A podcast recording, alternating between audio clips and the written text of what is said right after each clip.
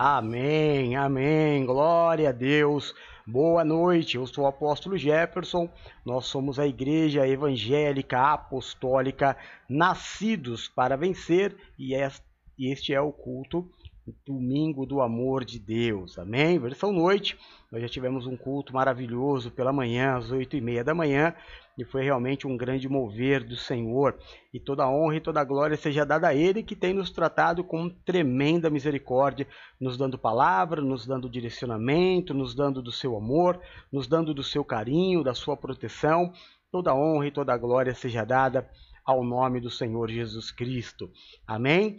Hoje, dia 14 de março de 2021, domingo, primeiro dia da semana, e nós começamos a semana aos pés do Senhor, consagrando a Ele o primeiro, para que os demais sejam abençoados pelo Senhor. É o princípio das primícias que fala lá no livro de Provérbios.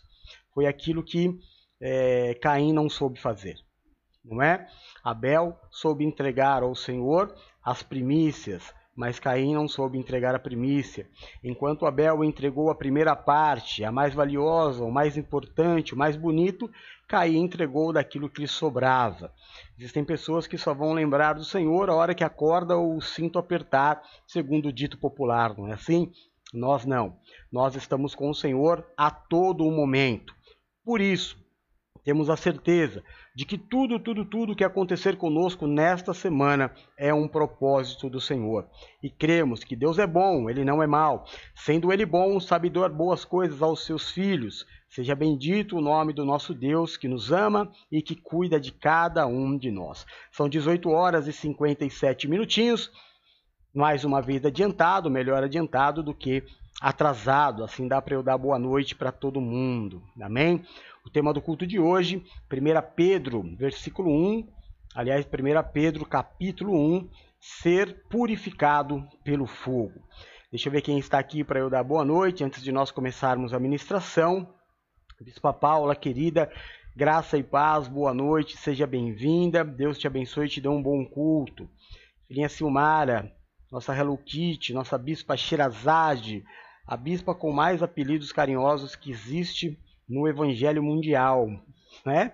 Seja bem-vindo, filhinha. Deus te abençoe, te guarde, te dê um bom culto em nome de Jesus. Amém?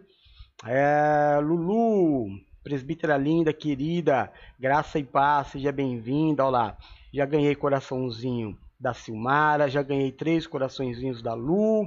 É derrama, o, derramamento de amor, né? O da Paula mesmo, que é nosso Pedro, né? A Paula é o nosso Pedro. Amém.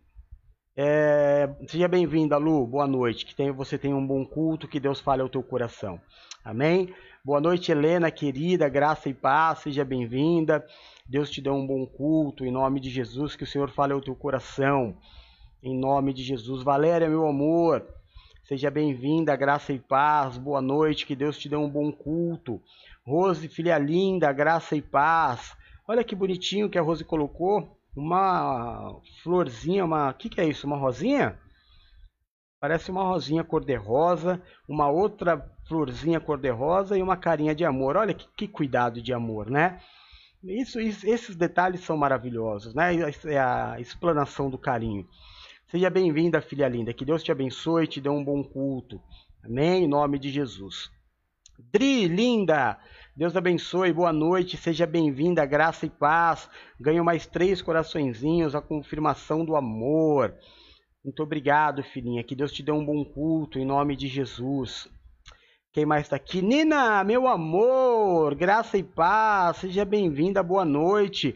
Que Deus te dê um bom culto. Olha lá, ganhei seis coraçõezinhos da Nina é a unção dobrada do amor. Ah, que coisa gostosa.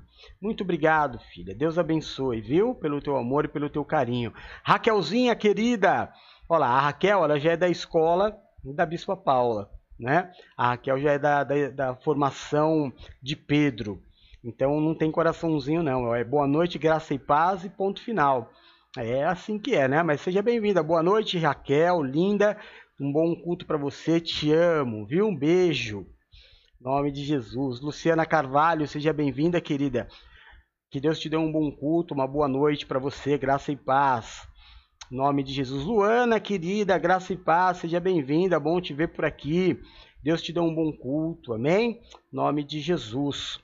Quem mais está aqui, ó? Três coraçõezinhos da Luciana. Bruna, filha linda, meu amor, meu amor maior, seja bem-vinda, papai te ama. É, mas também é a mesma, mesma escola da Paula. Ó. Boa noite, amados. Não tem um coraçãozinho, não tem nada. É Pedro também, né? São, é, é, é, o Pedro, é a divisão, né? É a divisão do Novo Testamento, os de Pedro e os de Paulo. A gente tem aqui por aqui também. É, Luana, amém. Fala do filho lindo, graça e paz, seja bem-vindo, boa noite, que Deus te abençoe, te bendiga, te dê um bom culto em nome de Jesus. Olá, sete coraçõezinhos o Bispo Eduardo me deu, sete.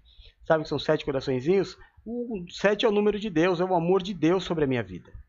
Agora sim, olha lá, minha filha, ó. Minha filha colocou uma infinidade de coraçõezinhos de vários tipos diferentes. Ela é apaixonada por mim. É, amém. A Vânia é uma bênção.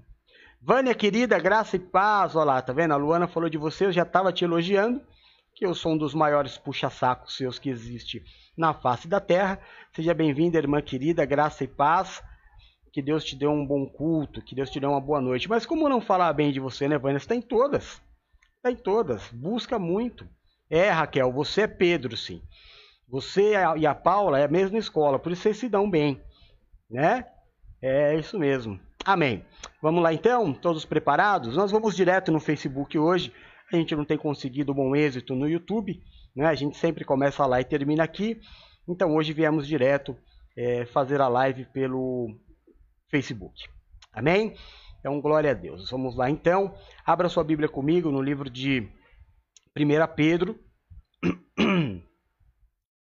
capítulo de número 1 versículos de 1 a 9.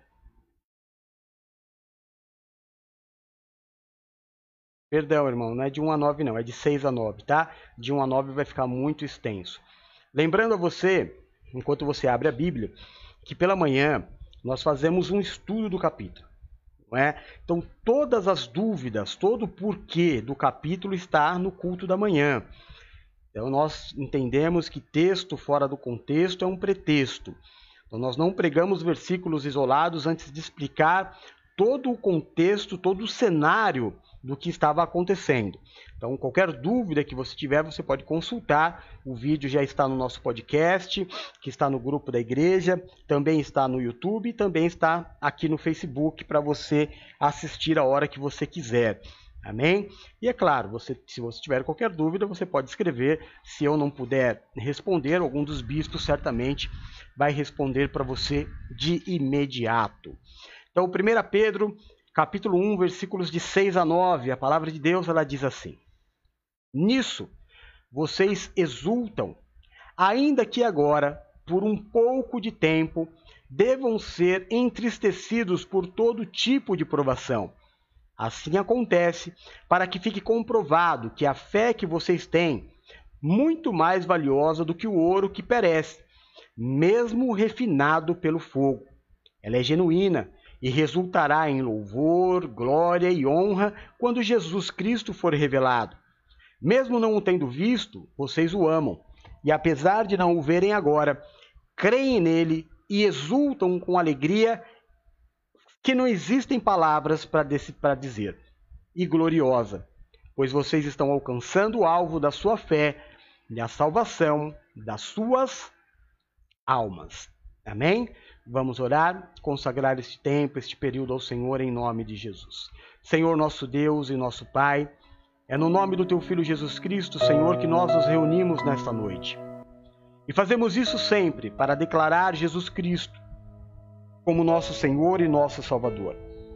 Fazemos isso também para declarar que o Teu Santo Espírito habita em nós.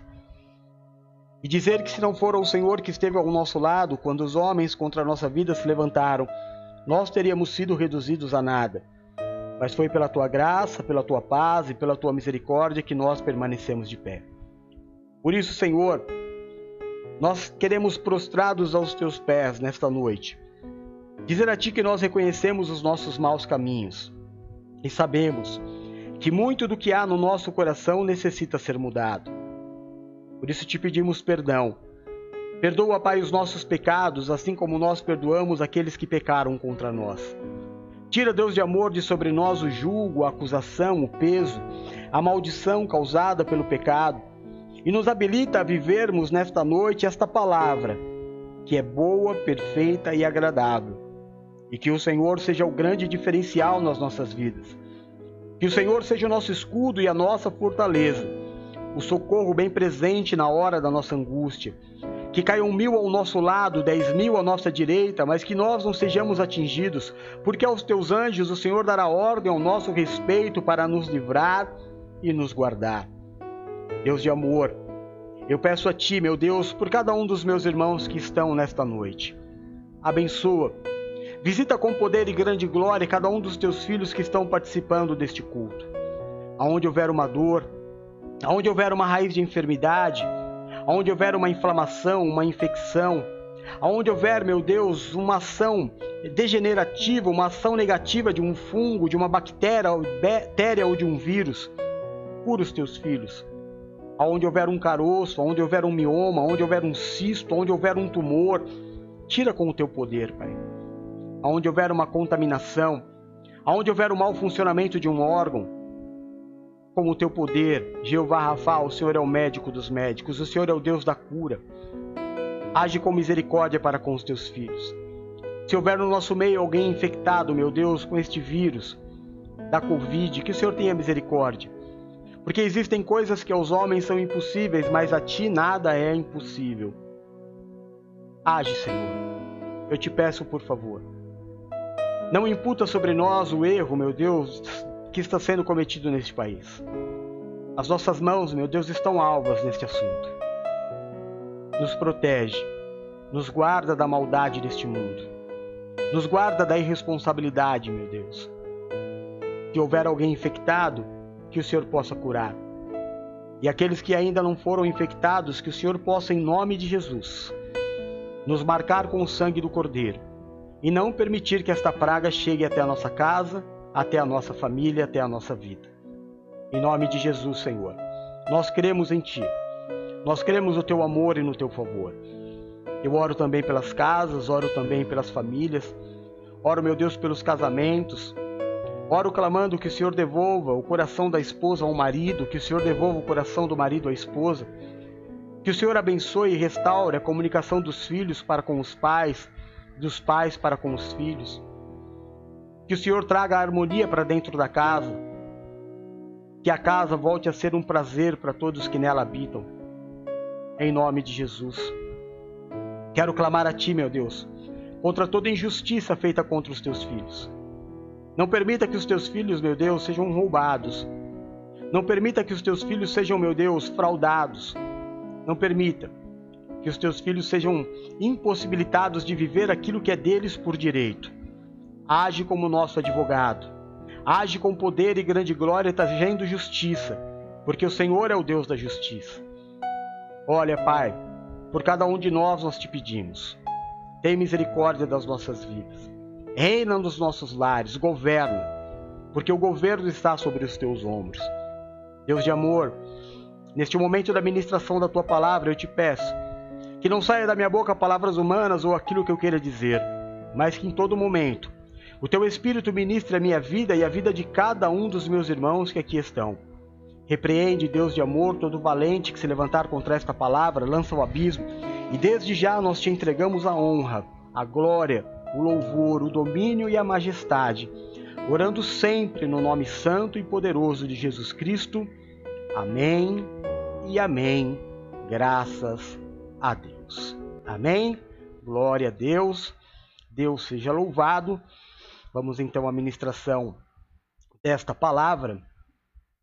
Deixa eu só fazer a alteração aqui. É, entraram algumas pessoas enquanto eu estava orando. Eu vi que entrou a Elvira. Peraí que eu já vou ver cada um que entrou. Deixa eu ver aqui para falar. É... A Rose, a Luana já tinha falado. A Bruna mandou os coraçõezinhos. A Vânia já tinha falado. Maria das Dores, Dores, Dores. Graça e paz, querida. Seja bem-vinda. Deus te abençoe. Bom culto para você. Elvira, irmã querida. Bem-vinda. Te amo, viu? Muito, muito, muito, muito. Seja bem-vinda, graça e paz, bom culto para você. Fernanda, seja bem-vinda também, graça e paz, boa noite, seja bem-vinda. Oba, ganhei sete coraçõezinhos da Elvira, o amor de Deus. Louvado seja o Senhor. Olha como eu fico feliz quando eu ganho coraçõezinhos. Talita Felipe, boa noite, Tata. Seja bem-vindo, Deus bem-vinda. Deus te abençoe e te dê um bom culto em nome de Jesus. Quem mais chegou? Só? É, Helena já tinha falado, a Nina também. Aí eu vira, amém, amém, amém, amém. Bom, então vamos lá. É, nós vamos focar na questão da purificação do fogo. Nós vamos focar nestes versículos, como eu já disse, explicando mais uma vez, nunca é demais. No culto da manhã, nós falamos todo o capítulo 1 do, da carta de Pedro, da primeira carta de Pedro. Então, todas as dúvidas que você possa ter do contexto, do cenário, praticamente versículo por versículo, a gente vai estudando e comentando, para que você entenda por que, que o apóstolo Pedro disse sobre a refinação pelo fogo. Edson, irmão querido, seja bem-vindo. Graça e paz, te amo, uma boa noite, um bom culto para você. Amém? Primeiro, o apóstolo Pedro escreve esta carta, e isso eu não disse pela manhã, porque a igreja passava, passava obviamente, como sempre, por uma perseguição. Aí você pode dizer assim, mas apóstolo, é, a igreja aqui não está passando por uma perseguição. Sim, a igreja sempre está sendo perseguida. Nestes tempos no Brasil, a igreja está sendo perseguida de uma outra forma.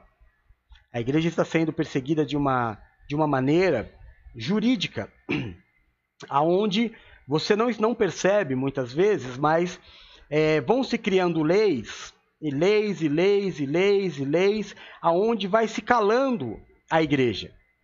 A igreja não pode mais falar isso, a igreja não pode falar aquilo. Se a igreja disser isso, é processada, a igreja é obrigado a fazer isso e aquilo. E quando você menos percebe, e é o que está acontecendo, quando a gente menos percebe, nós estamos envoltos em várias leis. E daqui a pouco, irmão, culto só de porta fechada, e isso não está muito longe de acontecer, não é? é só de portas fechadas ou dentro da nossa casa. É o caminho é o caminho que nós estamos enxergando é, no país para o evangelho, infelizmente. Infelizmente. Aí, neste momento, eu tenho que dar o braço a torcer. Porque se nós, eu sou o maior crítico de toda a religião, eu sou o maior crítico da, das igrejas, que na verdade são instituições financeiras. Porém, eu te, eu te digo com toda a certeza do mundo se não fossem essas empresas, que obviamente tem deputados, tem senadores, tem vereadores espalhados pelo país, não fossem estas instituições que lutam, obviamente, pelo direito de falar, porque se eles não puderem mais falar, o negócio deles vai à falência, eles lutam, é, entre aspas, para que a igreja permaneça com voz ativa ou com liberdade de falar. Então isso a gente tem que dar o braço a torcer. Porque eles fazem esse trabalho, sim, mas por um interesse pessoal e não um interesse do reino. Mas não fosse por essa ação de pastores e de enviados de igrejas, de ministérios para cargos políticos, a coisa já estaria bem mais complicada para todos nós. Então, naquela época não era diferente. Nós pegamos o mesmo cenário nas cartas de João, porque existiam aqueles que iam pregar contra Jesus.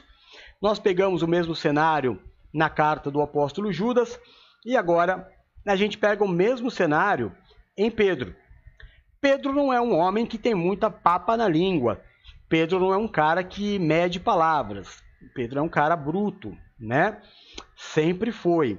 A Bíblia ela salienta esta característica de Pedro, que é bem usada. Porque algumas coisas que Pedro diz nesta carta, talvez outro apóstolo não diria. Talvez outro apóstolo desse uma volta, né? Pensaria duas vezes, ai, pode magoar, pode chocar, o camarada pode sair da igreja. Não, Pedro fala o que é. fala na autoridade não de quem ouviu, fala na autoridade de quem vivenciou, de quem esteve com Jesus. Então ele já chega na carta, lá no versículo 1, que nós pulamos para não ficar tão extenso, ele já chega se apresentando. Pedro, apóstolo de Cristo. Ou seja, sua autoridade máxima da igreja, o que eu vou falar é lei. Porque ele é o apóstolo da igreja. Amém? E aí ele chega falando uma série de coisas importantíssimas para a igreja. Né? Aí tem toda uma explicação da diferença da administração e o público de Pedro para Paulo. Tudo isso está no culto das oito e meia da manhã, documentado para que você possa tirar as suas dúvidas. Porém, numa parte desta carta, no capítulo 1, e é claro, a gente vai dar sequência nos próximos domingos, ministrando é, as partes mais importantes de cada capítulo, o apóstolo Pedro diz da importância de nós sermos refinados pelo fogo. Mas isso não é uma invenção do apóstolo Pedro. Ele diz algo muito importante até para os dias de hoje. Porque o mundo passa por uma crise gigantesca esta pandemia ela trouxe para o mundo crise praticamente em todas as áreas. Em todas as áreas. Trouxe crise na saúde, trouxe crise política, trouxe crise financeira, trouxe crise familiar, trouxe crise de relacionamento, trouxe crise intrapessoal, porque causou muita ansiedade, depressão, síndromes em grande parte da população. Nunca se teve na história da humanidade, segundo o que eu li, não sou nenhum historiador, eu falo daquilo que eu leio. Nunca se houve na história da humanidade tantos casos de ansiedade como nesses tempos de pandemia. E é claro que o cenário piora quando nós entramos novamente em quarentena quando tudo se fecha novamente e quando você achava que agora não, vamos respirar. Nós, entre aspas, né? Porque na NPV, pelo menos internamente, nós já sabíamos que não haveria essa, esse respiro. Nós já sabíamos desde o ano passado, porque Deus tem colocado no nosso coração, tanto que nós não abrimos a igreja. Seria uma grande bobagem abrir a igreja para fechar novamente, seria só gastar dinheiro. Seria um péssimo negócio fazer isso. Então, por Deus nos dar a direção, nós sabíamos, mas sabíamos mesmo o que seria o ano de 2021. Então, medimos e comedimos os nossos passos, as nossas atitudes, não só ministeriais, como pessoais. Administramos os nossos gastos, é, nos preparamos para o tempo que viria, porque sabíamos da boca de Deus de que seriam tempos piores do que o, o tempo do ano passado e nós fomos nos preparando para que isso acontecesse.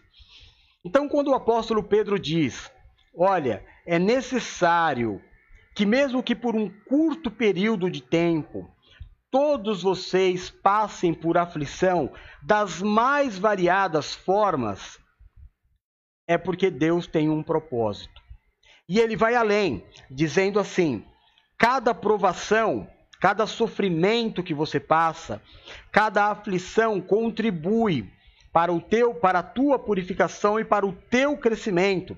Assim como o ouro é purificado como passa pelo fogo. E como eu disse, isso não é, não são palavras do apóstolo Pedro.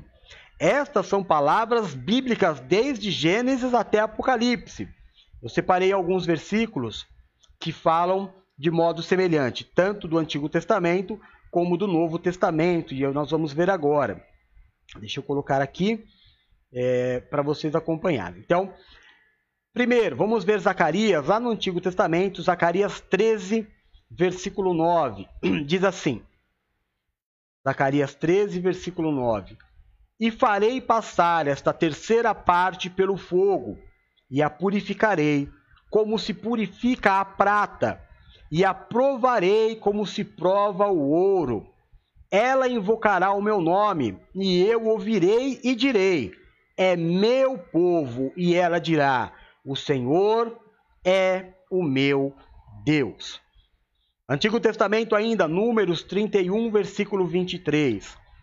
E tudo o que resista ao fogo vocês terão que passar pelo fogo para purificá-los, mas também deverão purificá-los com a água da purificação.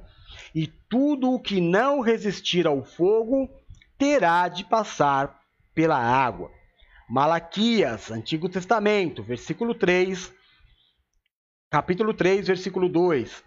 Mas quem suportará o dia da sua vinda? E quem subsistirá quando ele aparecer? Porque ele será como o fogo do ourives e como o sabão dos lavandeiros, e assentar-se-á como fundidor e purificador de prata, e purificará os filhos de Levi e os refinará como ouro e como prata. Então ao Senhor trarão oferta em justiça. Provérbios 17, versículo 3. O crisol é, a, é para a prata e o forno para o ouro, mas o Senhor prova os corações. E talvez a passagem mais importante do Novo Testamento, fora essa que nós lemos, Mateus, capítulo 3, versículo 11. Eu o batizarei com água, mas outro virá, maior do que eu, e batizará com fogo. O batismo de Jesus é o batismo do fogo purificador. Há um propósito de Deus. Hoje pela manhã eu estava dizendo, não é? Deus, você não nasceu por um acaso. Você não nasceu porque o teu pai e a tua mãe planejaram. Você não nasceu por uma falta de planejamento, talvez. Você não nasceu porque o teu pai e a tua mãe queriam ou não queriam. O fato é que Deus sonhou com a tua vida. Deus sonhou com um propósito, com alguém diferente, com algo que ainda não existia e que ele enviaria para a terra para se cumprir o propósito dele na terra. Acontece que, quando nós nascemos, nós já nos desviamos completamente do, do plano original de Deus. Eu dei o exemplo também de Jesus. Sempre é importante você assistir o, o culto anterior, né? Sempre importante. Jesus, ele não tinha amarras para servir a Deus. Ele sabia por que, que ele tinha vindo à terra.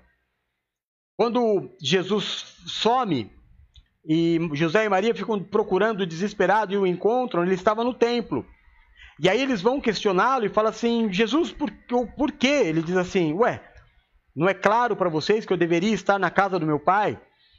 Então já não tinha amarras. Jesus sempre se mostrou que na vida dele não haveria um mundo paralelo, como nós criamos um mundo paralelo como nós enxertamos pessoas na nossa vida de forma mentirosa. Nós edificamos uma vida mentirosa. E esta vida mentirosa nos atrasa, nos machuca, nos tira saúde, nos tira paz. Esta é a verdade. Porque lá no comecinho, o apóstolo Pedro ele diz assim: "Vocês nasceram para serem um propósito, e no propósito agirem com obediência ao Senhor e em liberdade para o Espírito Santo. Mas nós não fazemos isso. Nós nascemos e nos fincamos, criamos raízes nos nossos pais. E daí já começa a formação do meu caráter. Por quê? Vamos dizer, que se meu pai e, meu, e, a minha mãe forem amorosos, carinhosos, forem pais de verdade, investirem, educarem, der carinho, formação, atenção, eu vou crescer bem. E lá na frente, quando eu perder os meus pais, eu vou sofrer demasiadamente. Por outro lado, se eu tiver pai e mãe, é, sei lá, separados, ausentes, que não me deram a educação, que me largaram na vida, que me deixaram fazer o que bem entendia. Aí eu vou crescer e vou dizer: a culpa foi dos meus pais que não me deram estrutura. Então eu sempre vou ter algo a me apegar, ou porque foi muito bom e eu perdi, ou é muito bom e eu tenho pânico em perder, ou foi muito ruim e isso traumatizou a minha vida e se tornou um peso. A gente não tem relato de Jesus dizendo que Maria foi uma grande mãe e nem de que José foi um grande pai, porque ele viveu sempre em nome do Pai Celestial. A vida de Jesus não foi paralela, ele não construiu uma família, por exemplo. Ele não teve raízes nesta terra. Ele viveu somente o seu chamado. No seu primeiro milagre, quando acaba o vinho da festa, Maria, como mãe, olha para Jesus e sabe que ele tem poder. E diz para ele: Filho, acabou o vinho. Como quem diz, faz alguma coisa. E o Senhor Jesus diz para ele assim: Mãe, o que tenho eu contigo? Sabe, o que eu tenho com que liga é, neste assunto nós temos. Eu não vou fazer nada, ainda que eu tenha poder, e você tem razão, eu tenho poder, mas eu não vou fazer nada que meu pai não mandou. Não é porque eu tenho poder para fazer que eu vou fazer. Eu ando em submissão, eu ando em envio, sou um homem apostólico. Jesus, o primeiro apóstolo da humanidade, o primeiro enviado.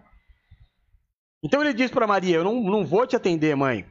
Não como falta de educação, não com agressividade, não com grosseria, mas ensinando Maria de que o, a, o vínculo dele era espiritual, de que ele não tinha um rastro na terra, de que ele veio sabendo que morreria. Aí já está uma grande diferença entre nós. Vamos falar sobre morte? Ai, apóstolo, não, vamos mudar o assunto. Você está vendo? Jesus nasceu sabendo que morreria. Você nasceu sabendo que morreria. Mas no decorrer da tua vida, você quer fazer de conta que não vai morrer. No decorrer da história da tua vida, na tua trajetória, você quer conquistar, conquistar, conquistar, viver, conquistar, viver, conquistar, viver, conquistar, viver, como quem não fosse morrer. E aí você pensa em deixar um império na terra, e realmente é essa palavra, deixar. Porque para onde você vai, você não vai levar nada disso. Porque o Senhor não te chamou para ser um conquistador das nações. Porque o Senhor não te chamou para ser rico. O Senhor te chamou para um propósito dele na terra. Não estou dizendo que ter família é errado, mas você pode servir a Deus com a tua família. Por isso existem cultos da família. Por isso existem cultos de casais. Para que eu saiba fazer a minha família ser um propósito para Deus. O propósito de Deus para o homem sempre foi a família. Mas a família não pode me prender. Como o meu emprego não pode ser para mim um empecilho em fazer a obra de Deus, em cumprir o meu chamado. Amém? Então perceba que na nossa vida, eu, você, né? É, eu posso te garantir que um pouco menos. Um pouco menos que você. Tenho, tenho menos, menos amarras, tenho menos, é, menos âncoras dificultando a minha caminhada. Sou mais livre. Prego o evangelho o dia inteiro. Trabalho para a obra o dia inteiro. Cuido da vida de vocês o dia inteiro. Oro por vocês o dia inteiro. A obra vai trabalhando o dia inteiro. Nós temos oração de três em três horas. Temos culto todos os dias. No domingo temos dois cultos. E a gente vai fazendo as coisas acontecerem.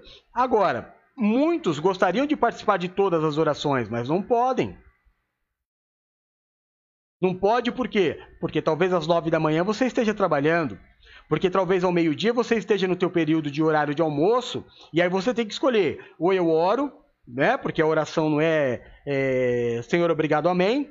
A oração é um tempo de consagração. Vai aí meia hora, 40 minutos. Se, se, o, se o pastor, o bispo, o apóstolo estiver empolgado, vai uma hora aí de, de oração, não é? E de comunhão. Então não dá para eu largar o meu almoço, porque eu preciso cuidar do templo que sou eu. Porque eu tenho uma amarra, eu tenho uma âncora. Eu não sou totalmente livre. Aí eu chego à noite em casa, estou cansado. Eu preciso curtir minha família, eu, eu preciso ter um tempo para mim. Eu sei que tem o programa da rádio que eu quero participar, é divertido, me faz bem. Depois eu sei que tem a oração do apóstolo, que é a consagração do dia que vai se iniciar. É importante, eu quero estar, mas nem sempre eu tenho força. Porque no dia seguinte eu tenho que acordar cedo. Quando não é o meu marido que vai pegar no meu pé, só fica no celular. E seria assim, irmão, se você tivesse todo este tempo que hoje você desprende no celular, no computador, para estar conosco, que cá para nós, bem pertinho do apóstolo, é mamão com açúcar. Né? O que antes eu acompanhava nas igrejas dos maridos com razão ficarem entristecidos dizendo: a minha mulher fica mais na igreja do que em casa? Razão. E era muito difícil para ela. Porque além de todo o cansaço, ela saía, porque mulher é assim. E eu vou dizer porque nosso ministério é um ministério feminino. Olha quantos homens tem aí. Pouquíssimos, no máximo três. As demais são todas mulheres. E isso em toda a estrutura da igreja. Então, no ritmo da mulher, a mulher é mais pegada. Só que ela também se cansa. Sair de casa, ir para a igreja, voltar para casa, encontrar o marido de cara feia, misericórdia. Aí você fala, poxa, agora vai melhorar. Porque agora eu não preciso sair de casa. Agora a igreja está no meu celular. E aí, mas aí o marido vai reclamar porque você fica o tempo inteiro no celular. Ou seja, você percebe que para cada saída que a gente arruma, cada solução aparece um problema? Porque eu tenho amarras. Apóstolo, o senhor está dizendo que é melhor eu separar? Meu Deus do céu, mas não, nem cogitei o assunto. Não cheguei nem perto disso. Família é para sempre. Família não se desfaz. A gente se adequa. Amém? Eu só estou dando um exemplo para vocês de que você sabe que é verdade. Você já deve ter tomado uma bronca do marido. Bronca que eu digo assim é falar, poxa, você só fica no celular? Não me dá atenção? Quando na verdade, mal ele sabe que se a igreja tivesse aberta, você não estaria no celular, você estaria lá, né? O quanto pelo menos você está tá perto. Mas é, é, eu só estou dando exemplo do quão pesado nós somos. Por causa do mundo paralelo. Eu não consigo 100% entregar a Deus o que Ele me fez para ser. Esta última música que nós ouvimos. Com você sou mais. Com você eu sou exclusivamente um propósito. E o propósito de Deus se cumpre. Mas o problema, irmão, é quando eu não sou um propósito. Eu sou predestinado, o apóstolo Pedro diz, versículos acima. Você já nasceu eleito, você é eleito do Senhor, pré-eleito. É, antes de tudo, o Senhor te elegeu, está escrito, foi ele que disse. Então está tudo escritinho aí, bonitinho. Você não fez nada, você foi eleito. Mas foi eleito para um propósito. Um propósito que você não consegue executar. E aí, como você está muito distante das coisas de Deus e do propósito, você esquece um pouco de Deus, mas Deus não se esquece de você. Deus não tira os olhos de você. Porque Deus te enviou para a terra, porque Ele precisa de um trabalho seu. Porque Deus precisa de uma ação sua. Então, embora você esteja deixando meio que de lado, Ele não vai deixar de trabalhar na tua vida. E aí vem problemas é, que você é, acha, né? Porque você está afastado, você fala assim: ah, esse problema aconteceu porque eu estou afastado. Ah, esse problema aconteceu porque fizeram uma cumba para mim. Ah, esse problema aconteceu porque eu estou em pecado. Não é nada disso, irmão. Isso é historinha de quem não conhece a palavra. No mundo tereis aflições, mas tem de bom ânimo eu venci o mundo, ou seja, você vai ter luta, você vai ter problema, mas nenhum deles vai ser maior do que você pode suportar, porque a intenção de Deus, segundo o apóstolo Pedro disse, não é fazer com que o ouro perca o valor passando do tempo na, no forno. Diz que o ourives está de olho constante na purificação para retirar o ouro na hora certa, para que ele se torne mais valioso. O teu problema não veio para te matar. O teu problema não veio para te destruir, nem para te fazer uma marca eterna. Ele só tem um propósito: te fazer uma pessoa melhor, te fazer crescer espiritualmente, te fazer crescer como ser humano, te fazer entender cada dor, cada doença.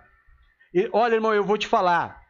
É, eu tenho relatos incríveis de pessoas que mudaram completamente a sua forma de viver quando passaram à beira da morte. Porque elas caem em si. Sabe, é como se desse um estalo, você nasceu e vai morrer.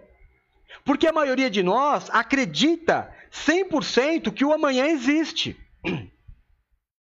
Você realmente acredita que amanhã vai ser mais uma segunda-feira. E você não sabe de nada. De nada. Então, o Senhor nos diz em todos estes versículos e outras dezenas que todos nós seremos purificados pelo fogo, que passaremos por dificuldades e que um dos motivos desta dificuldade é saber o que há no meu coração. Qual é a minha relação com Deus? Esta relação é só de interesse? É um amor superficial? Ele mesmo diz: é, Este povo me adora com os lábios, mas o seu coração está longe de mim. Enquanto está tudo bem e aparentemente as suas orações todas são atendidas porque está tudo bem, você está firme na igreja, está firme na oração, está feliz com o pastor, está feliz com os irmãos, mas quando a coisa aperta as, e parece que as tuas orações não estão sendo ouvidas, mas só parece, aí começa a te dar tipo um comichão. Aqui não tá bom, não, o problema são os irmãos, o problema é a igreja, o problema sou eu, aí quer mudar de igreja, quer ir para outro lugar, como se Deus fosse mudar. Porque o meu povo perece porque não conhece as escrituras. Eu peguei alguns, é, algumas frases de pastores que eu achei muito interessante para ler para vocês. E eu quero fazer isso agora. É, o apóstolo João diz que nós devemos ser santos, neste capítulo um pouquinho, um pouquinho acima, como ele é santo. O que é ser santo? Santo é a prática do amor. Santo, irmão, é cumprir os dois mandamentos que Cristo nos deixou. A igreja cristã tem dois mandamentos: amar a Deus sobre todas as coisas, amar a Deus sobre todas as coisas e amar o teu próximo como a si mesmo. Esse é o mandamento da igreja. Isso é andar em santidade, ser santo como ele é santo. Amém? Desmistificando toda e qualquer coisa que você tenha na sua cabeça. Aí as frases, vamos às frases. O ouro precisa encontrar-se com o fogo. Afinal, não existe outra forma de purificá-lo a fundo. Através do sofrimento, não pagamos nossos pecados, nem obtemos perdão mas ele contribui para a nossa maturidade e mudança de caráter. Olha que profundo isso, eu achei demais isso que o pastor disse. Outra frase: se pudéssemos evitar todo o sofrimento da vida, também evitaríamos o processo de purificação e aperfeiçoamento do nosso caráter. Outra frase de um pastor irmão: o sofrimento do tempo presente pode parecer interminável, mas este não é o fogo eterno. O ourives está atento e retira o ouro do fogo assim que o processo tenha sido concluído. Existe um tempo determinado. Não devemos reclamar, mas agradecer a Deus por elas. Estamos nas mãos do ourives celestial, que está nos tornando cada vez mais úteis, preciosos e agradáveis aos seus olhos. A última frase. O ouro, para ser purificado, deve passar pelo fogo. Ele passa por um processo de fundição e algumas etapas de preparação. Assim também acontece conosco. Existem atitudes e coisas que necessitamos mudar e que precisam ser queimadas. Por isso, porque isso opaca a beleza interior e o brilho que Deus depositou em nossas vidas. Amém? Todas estas frases resumem perfeitamente o que significa passar pelo fogo. O que o apóstolo Pedro quis dizer que todos nós, todos nós, super santo, pouco santo, super eleito, mais ou menos eleito, Todos nós passaremos por um tempo de tristeza, ainda que um tempo curto, mas passaremos, porque tudo isso vai cooperar para a nossa evolução. E isso vai acontecer sempre. Sempre. Estar na igreja não me torna um super-herói. Estar na igreja não faz de mim uma pessoa inabalável. Quem gosta de falar isso é coaching espiritual.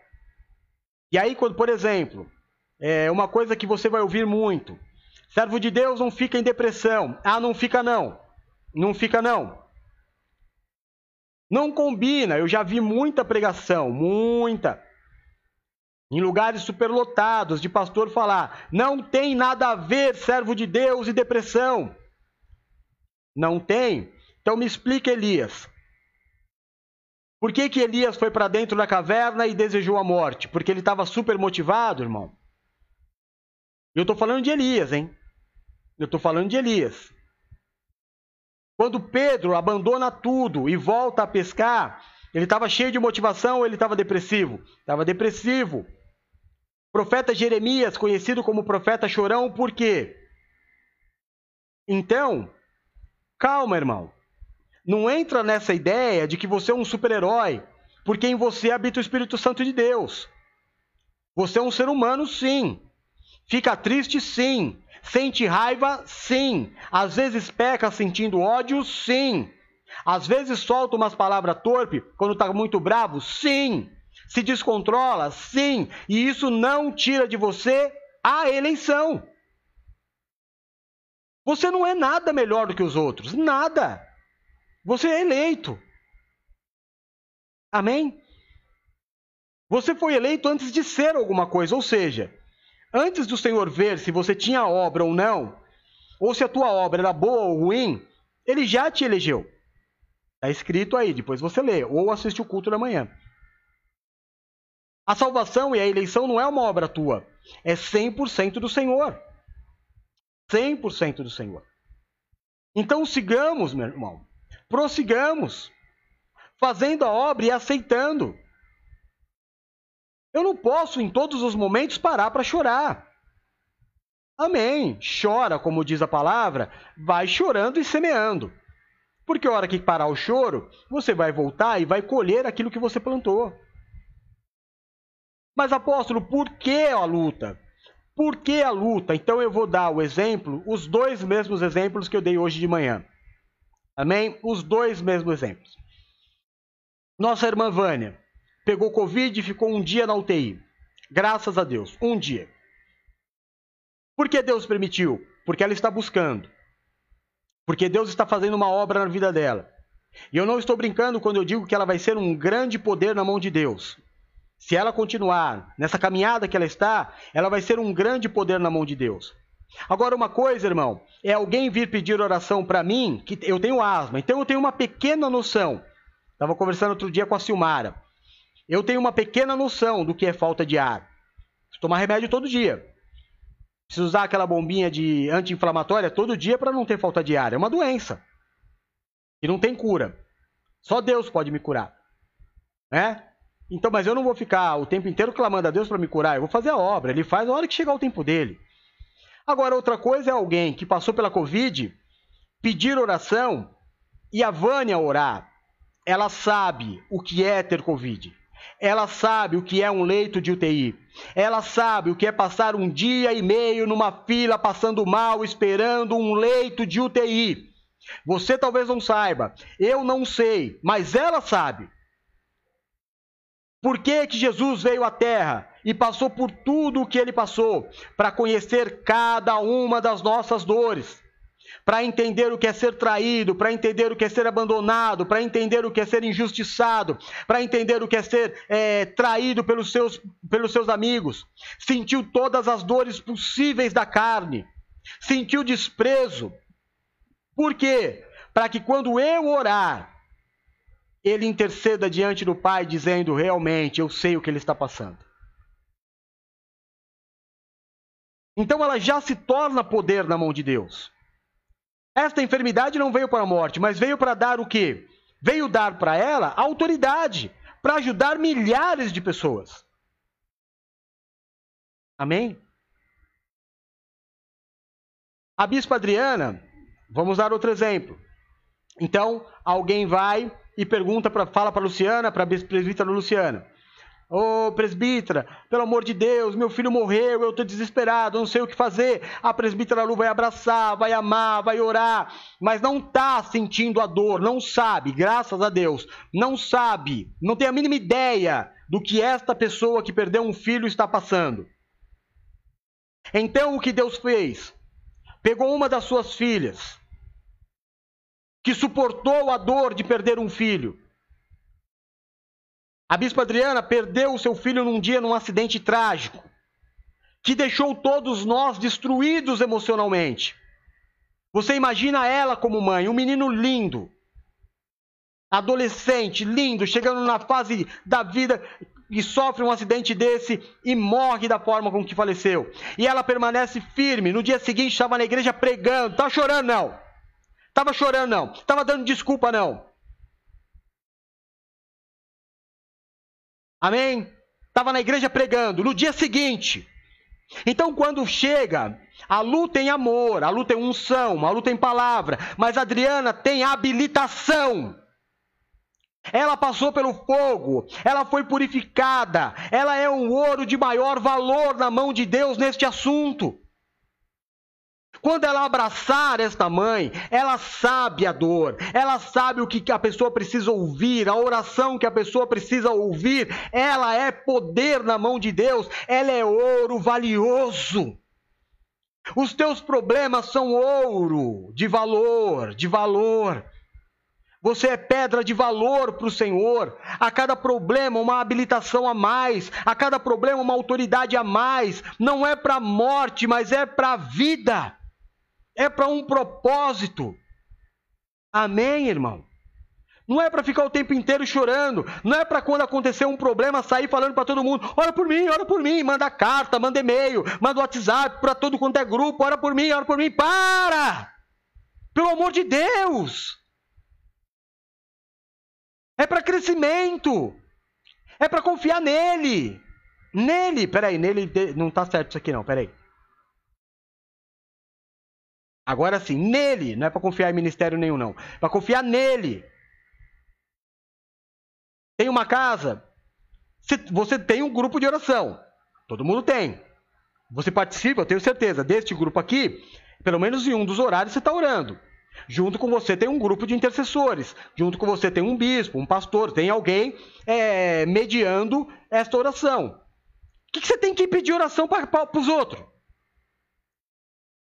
Que, que, você tem que ficar mandando e-mail pondo na internet que fulano está doente, que você está doente, que ciclano está doente? Ô irmão, isso é de Deus. Isso não é ser crente, não. Peraí, Deus, Deus está trabalhando em mim. Espera lá. É Ele que vai me curar. Eu já tenho meu grupo. Não vou andar ansioso. Tenho lá um pastor comigo, tenho lá um grupo de irmãos comigo orando. Por que, que o mundo precisa saber que eu estou passando por um problema? Porque eu sei, eu não sei, aliás, na verdade, se essa enfermidade ou se essa dor veio para me melhorar ou veio para me matar. Porque eu estou vivendo num mundo paralelo. Porque eu insisto em criar um mundo que é meu, né? Um mundo meu, completamente avesso àquilo que é a verdade de Deus para minha vida. Mas eu insisto neste mundinho aqui, é, querendo acreditar que eu nunca vou morrer, querendo acreditar que os meus pais não vão morrer, querendo acreditar que as pessoas que eu amo não vão passar, e quando isso acontece, é impressionante o, o desespero que bate. Todo mundo, irmão, é, é quando perde, eu já falei, a inversão de valores, por isso que eu dei o exemplo da Adriana. Precisa ser muito mulher para passar pelo que ela passou. Precisa ser muito mulher de Deus para passar o que ela passou. Amém? Agora, os mais antigos, irmãos, vão passar. Essa é a ordem natural pai, mãe, passa. Agora, se você fica olhando o dia inteiro para eles, achando que é eterno, que amanhã você dá atenção, que depois de amanhã você dá atenção, que depois de amanhã você põe a foto no Facebook, que no dia dos pais você vai colocar a foto com o teu pai, que no dia da mãe você vai colocar a foto com a mãe e só. O resto é você, os amigos e a balada e o trabalho. E aí o dia que eles morrem, ai meu Deus, por quê? Porque todo mundo vai morrer. Porque ninguém nasceu para ficar. Nós nascemos para passar. Jesus sabia e falava isso todo dia para os discípulos. Está chegando a minha hora. O filho do homem vai ser entregue na mão dos. Mas esse mundo paralelo que eu criei, parece que eu quero deixar Deus de fora, porque parece que Deus é responsável pela morte. E se Deus não participar da, da, da, desse meu mundo que eu criei, não vai ter morte, as coisas são para sempre. Para, irmão. Tudo é Deus. Tudo é Deus.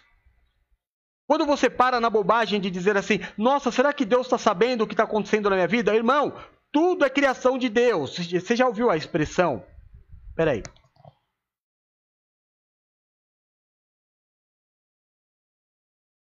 Você já ouviu a expressão bíblica de que Deus é onisciente? Você sabe o que isso significa? Que ele sabe todas as coisas. Tudo. Ele não precisa de recado. Ele não precisa de recado. Ele sabe tudo. Ele sabe o coração, ele sabe a maldade, ele sabe a bondade, ele sabe todos os planos, benignos ou malignos, ele sabe tudo. Nada foge dos olhos do Senhor. Não bastasse ele ser onisciente, ele é onipresente. Está em todo o lugar, porque ele é o tudo e ele é o nada. Porque ninguém explica Deus, porque não há como se dizer Deus é isso ou Deus é aquilo. Ele simplesmente é. Ele é a criação. Ele não foi criado, ele não nasceu. Apóstolo, me explica. Explica o quê? É inexplicável. Não existe explica Deus. Não existe faculdade de Deus. Deus é inexplicável. É Deus. Quando você vê as obras de Jesus na terra, na Bíblia, e você diz assim, meu Deus, é muito poder. Não, não é, irmão. Isso é um fio de cabelo do que ele é capaz de fazer. Porque se você olhar para o céu num dia, está é, tá chegando o outono, e são os dias mais lindos do ano, porque o céu fica sem nuvens, você vê tudo, você vai ver uma infinidade de estrelas, e aquilo não é 1% de tudo o que ele criou. De que o nosso planeta. É, você. Você já viu. Como é que eu vou te explicar? Poxa, quando eu era criança eu via muito isso. Sabe quando você bate no tapete, ou na cama, ou no colchão, e tá entrando um feixe de luz da janela, e você vê aquelas partículas de, de poeira no, no, raio solar? Você já, já teve essa experiência, irmão? Já teve? Eu também vou ficar perguntando aqui, você vai responder como, né? irmão, eu me empolgo, eu esqueço que eu estou no, no, computador, eu, eu, eu acho que eu estou na igreja. Mas eu acho que a maioria de vocês já teve. Você bate a mão assim, e sobe a, a, a poeira e fica brilhando na, na, no feixe de luz. Você sabe o que é a Terra para o sistema, é, para o universo? É uma partícula dessa. Dentro de uma partícula dessa, existem vida. Somos nós. Dentro de uma partícula dessa. E dentro de uma partícula dessa, de poeira, existe algo tão pequeno que nós temos como uma partícula de poeira. Que comparado à imensidão do universo, você. O Deus criador do macro e do micro, você não tem ideia do poder desse Deus. Não dá para mensurar. Não existe coisa grande ou pequena para Deus. Não existe. Mesmo Ele sendo o criador de tudo isso, Ele não deixa de olhar para a tua vida um segundo sequer, porque Ele te elegeu. E você às vezes quer discutir com ele. Eu sei o que é bom para mim. Não, você não sabe, irmão. Você um, sabe um pouco, um bocadinho, como diz os meus amigos lá de, de, de Uberlândia, de Pá de Minas também. Né? Fiz muita. Araxá, ô pessoal de Araxá. Fiz muita palestra por ali. É, você sabe um bocadinho do mundo que você criou. E nesse mundo que você criou, você tem um monte de, de, de dúvidas, de perguntas, de suspeitas. Quanto mais as coisas de Deus, irmão. Não quero essa bobagem, não. Aceita o que Deus tem para você, porque os caminhos dele são maiores do que os teus. Do que a visão de Deus é muito superior àquilo que você pode enxergar. Enquanto você está achando, ele sabe porque ele criou. Amém? Está dando para você entender que este teu problema é teu mas não é só você que está passando. Hoje, aqui, vai, tu faz de conta que eu estou na igreja. Levanta a mão quem hoje está passando por um problema. Pode baixar a mão. Obrigado. Todos estão. Numa etapa da vida, você vai ter um probleminha. Numa etapa da vida, você vai ter um problema. Num período da tua vida, você vai ter um grande problema. E você, em Jesus, vai passar pelo probleminha, pelo problema e pelo problemão. E a sua vida vai ser sempre uma superação. A vida toda, passando por probleminhas, problemas e problemões. Sempre. E cada um deles te fazendo uma pessoa melhor. Sempre. Não tem nada a ver com pecado, não tem nada a ver com macumba, não tem nada a ver com, com olho gordo, não tem nada a ver com inveja, tem nada a ver. Você está em Cristo, está orando, está fazendo parte de um corpo, está junto com nós, irmão. Bora para frente então. Mas apóstolo, fulano morreu. Irmão, se morreu é porque Deus quis. Aí não adianta você orar, acender vela, porque o, o, o Deus sabe o momento certo de cada pessoa. Se a pessoa tá firme, tá com a mão suja de barro, como eu costumo dizer, com a mão na obra, sabe? O, o, o exemplo que eu dou sempre da, da Vânia, tá, tá, tá em todas, tá em todas, tá na rádio, tá na oração, tá no culto, tá com a mão suja de terra. Se eu tô com a mão suja de terra, eu tenho certeza. Deus está cuidando da minha vida. Eu não estou afastado, eu não estou longe.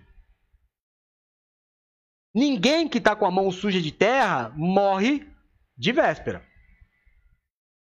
Existem pessoas que morrem de véspera, de antivéspera, de anos antes da hora. Tem.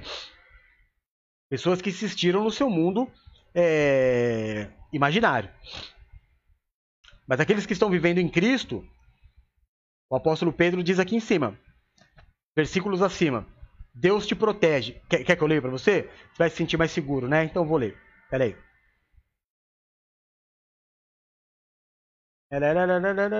aí. Peraí que eu vou te falar. Calma, fica tranquilo. Se fosse o DJ Hulk, ia falar, tá com pressa, compra um camelo. Deixa eu só te dar o versículo certinho aqui.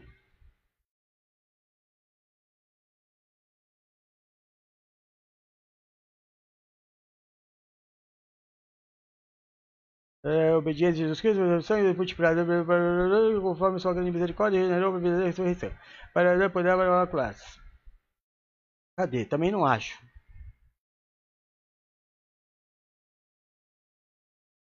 Ai, ai, ai. Perdi. Bom, mas eu vou achar daqui a pouquinho. E aí eu vou te passar. Porque o Senhor está dizendo assim: que Ele te protege de hoje, da sua criação, até o dia da volta de Cristo. Deus te protege. Amém? Eu estou falando e estou lendo aqui para encontrar, irmão, porque eu queria muito te passar o versículo.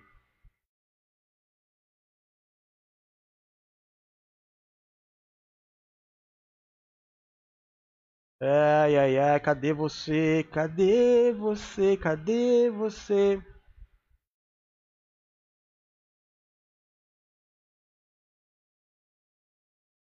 É, não, eu vou precisar de tempo para achar. Depois eu vou conseguir pregar tudo que eu tenho para pregar. Mas, amém, irmão? Você é protegido por Deus.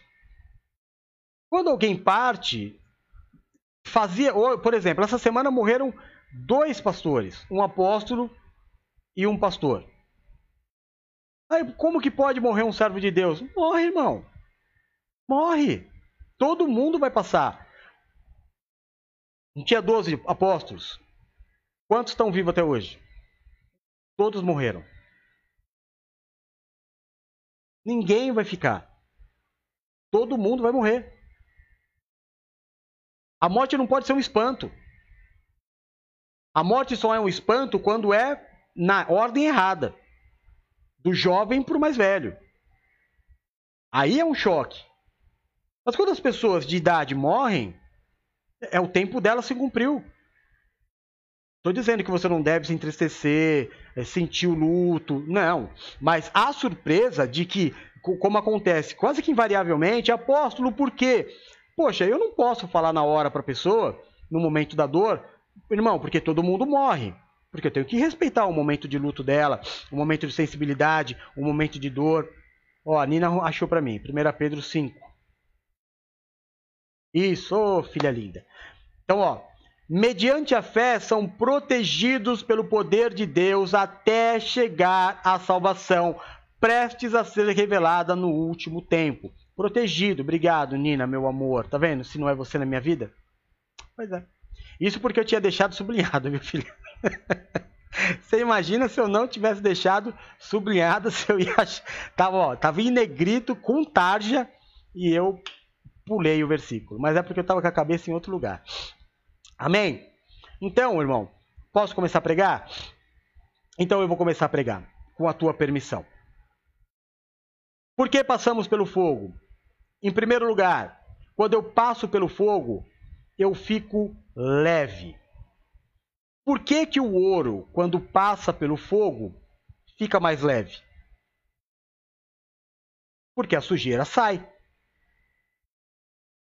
O peso diminui. Porque você limpa. Amém? O fogo nos torna é, mais ágeis para a obra de Deus. Ah, o fogo, me tornando leve, me torna mais hábil na palavra de Deus. Menos carnal, mais espiritual. Não, não vou sair desse corpo carnal.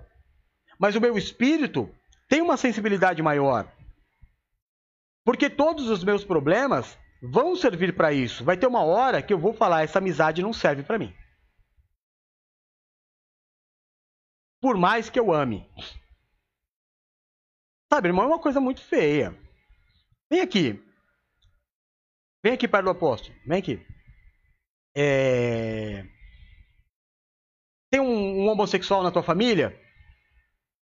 Aí você ora para ele ir para o céu. Né? Mas para os outros, você condena. Tem na tua família um dependente químico. Você ora para que ele vá para o céu. Aí você vê os da Cracolândia, você não tem a mesma misericórdia. Você tem na tua família alguém que vive em prostituição. Aí você ora para Deus ter misericórdia. Mas se tem alguém na igreja vivendo em prostituição, você condena. Peraí, então eu não estou entendendo. Eu não estou entendendo. Servo de Deus tem que ser sim, sim, não, não. Ou você é leve, irmão, ou você é pesado. Porque a palavra não vai mudar porque a pessoa é tua amiga. Sabe? A salvação ela é conquistada. Existe uma pré-eleição, nós acabamos de falar. Mas se a pessoa não deseja? Se a pessoa passou a vida inteira longe do Senhor, vai adiantar ela chegar no céu e falar assim: ah, mas eu era mãe do fulano. Ah, mas eu era amigo do fulano. Ah, mas vai falar o quê? Aí você usa um peso e com medidas diferentes. Porque você é pesado. O leve tem um caminho. O leve tem só um caminho. O meu caminho é a verdade e a vida. Então, é meu familiar, eu amo você. Amo, amo muito você. Mas está errado o teu caminho. Você é meu amigo, eu amo muito você. Não vou deixar de andar com você porque você está fazendo coisa errada. Mas está errado. Mas existem pessoas que, que estão na minha vida e que são tipo vampiros. Sabe? Suga minha energia. Atrapalha, embaça. Sabe? Embaça. É, é leve trás. É fofoquinha. É falso. Aí vai chegar uma hora que você vai passar por tantos problemas com essa vida que você vai falar assim: peraí, eu não preciso disso. Eu não preciso disso. Eu preciso ser mais leve. Quando o barco começa a perder velocidade, ou começa a afundar, ou tem passa por um maremoto, tem que tirar o peso, irmão. Tem que tirar o peso. E chega uma hora na tua vida que o fogo te obriga a tirar o peso. Por isso o Senhor te põe no fogo. Para você se tornar leve para você limpar, purificar, tirar o que não é valioso. Amém. Olhe agora para a tua vida, nesse momento. Quais são as coisas que. Quais são os lixos que te deixam pesado? Quais são os lixos? O que é, uma vez um pastor disse para mim, ele falou assim, Jeff, se eu for na tua casa, o que, que eu não posso ver? Conta para mim. E aquilo me deixou bem pensativo, sabe, irmão? Eu não respondi nada. Aí ele falou assim: vou melhorar a pergunta. O que você sairia correndo para esconder se eu chegasse na tua casa sem avisar? Sabe, irmão, quando você tá em casa, sossegadão, casal almofada tudo jogada, roupa bagunçada, falou, hoje eu não vou fazer nada. E chega a visita. E você sai pegando as coisas no chão e guardando. Ele falou, falou para mim, se você não entendeu a primeira pergunta, responde a segunda. Se eu chegar na tua casa sem avisar, o que, que você vai correr esconder? É isso que você precisa tirar da tua vida. Porque você pode esconder do teu pastor, mas do Deus onisciente e onipresente não. Então seja leve. Então seja leve. Então olha agora para dentro da tua vida. Na nossa casa, nós, toda casa não tem um quartinho da bagunça? Não tem? Se não é um quartinho da bagunça, é uma gaveta da bagunça, ou é normalmente a última gaveta do armário, é a gaveta das ferramentas, dos pregos, daquilo que não tem, não cabe em lugar nenhum, você enfia lá. Não tem um cantinho da bagunça? Dentro de você, no, no espacinho da bagunça, o que está na hora de tirar? O que está na hora de jogar fora? O que está te tornando pesado? Que o fogo do Senhor está vindo na tua vida para tirar de você. A pior coisa que existe numa casa é o quartinho do fundo. Ah. O quartinho do fundo é o quartinho da bagunça. E no teu coração? Tem um quartinho da bagunça? fora da, da porta desse quartinho para fora do teu coração, né? Dentro do teu coração tem uma porta que é o quartinho da bagunça e sentimentos ruins. Da porta para fora tá tudo maravilhoso, mas tem essa portinha para dentro, né, irmão? Que uma hora você vai ter que abrir. Que tal abrir agora? Que tal tirar essa sujeira agora? Que tal liberar esse perdão agora? Hum? Que tal tirar essa raiva do coração agora? Esse ódio, esse desejo de vingança, essa mágoa. Tanto no físico como no espiritual, ou na alma. O quartinho da bagunça da tua casa também precisa ser arrumado. Mas existem atitudes suas que precisam ser mais leves. Por que tanta gritaria? Por que tanta força? Estava conversando com a Valéria, eu mudei muito depois que eu casei com ela, né? E eu me lembro que é, eu conversava com ela e era, ela era líder, e ela se estressava com muitas coisas que não tinha por que se estressar. E eu estava numa fase muito zen da minha vida quando eu conheci ela, né? Muito calminho. E eu falava para ela, aconselhava e falava assim, amor, você coloca muita força, você é tipo Hulk. Você põe muita força naquilo que não precisa ter força. Acho que hoje quem faz isso sou eu. põe muita força naquilo que não precisa ter muita força. Mas por que, que isso acontece? Porque tem algo desregulado. Porque tem algo me deixando pesado. Então resolve essa situação para que você volte a ser a pessoa leve que você era. Amém? Amém? Eu sei que se você for no psicólogo, o psicólogo vai falar assim: você precisa falar. Enquanto você não falar, você vai ficar remoendo. Eu vou te ensinar outra coisa. Talvez se você falar, você vai magoar e você pode até destruir uma relação, uma amizade, seja lá o que for. Vou sentar igual o Buda aqui agora. Cruzar as pernas. Fala para Deus tá precisando desabafar, sabe quando você fala, você fala tá aqui, eu preciso falar, senão eu vou morrer engasgado. Às vezes é melhor morrer engasgado. Mas já que você precisa falar, não fala para a pessoa não, fala para Deus. Fala para o Senhor. Fala, Senhor, olha o que eu achei dentro de mim. que loucura, Senhor. Logo eu, camarada seu, amigão, hein? Logo eu que leio a Bíblia de cima para baixo, de baixo para cima. Olha o que eu fui achar dentro de mim, esse sentimento. Você acredita, Senhor? Eu que vivo dizendo glória a Deus, aleluia? Eu que vivo falando para os irmãos que amo? Eu que vivo falando isso, que isso, né?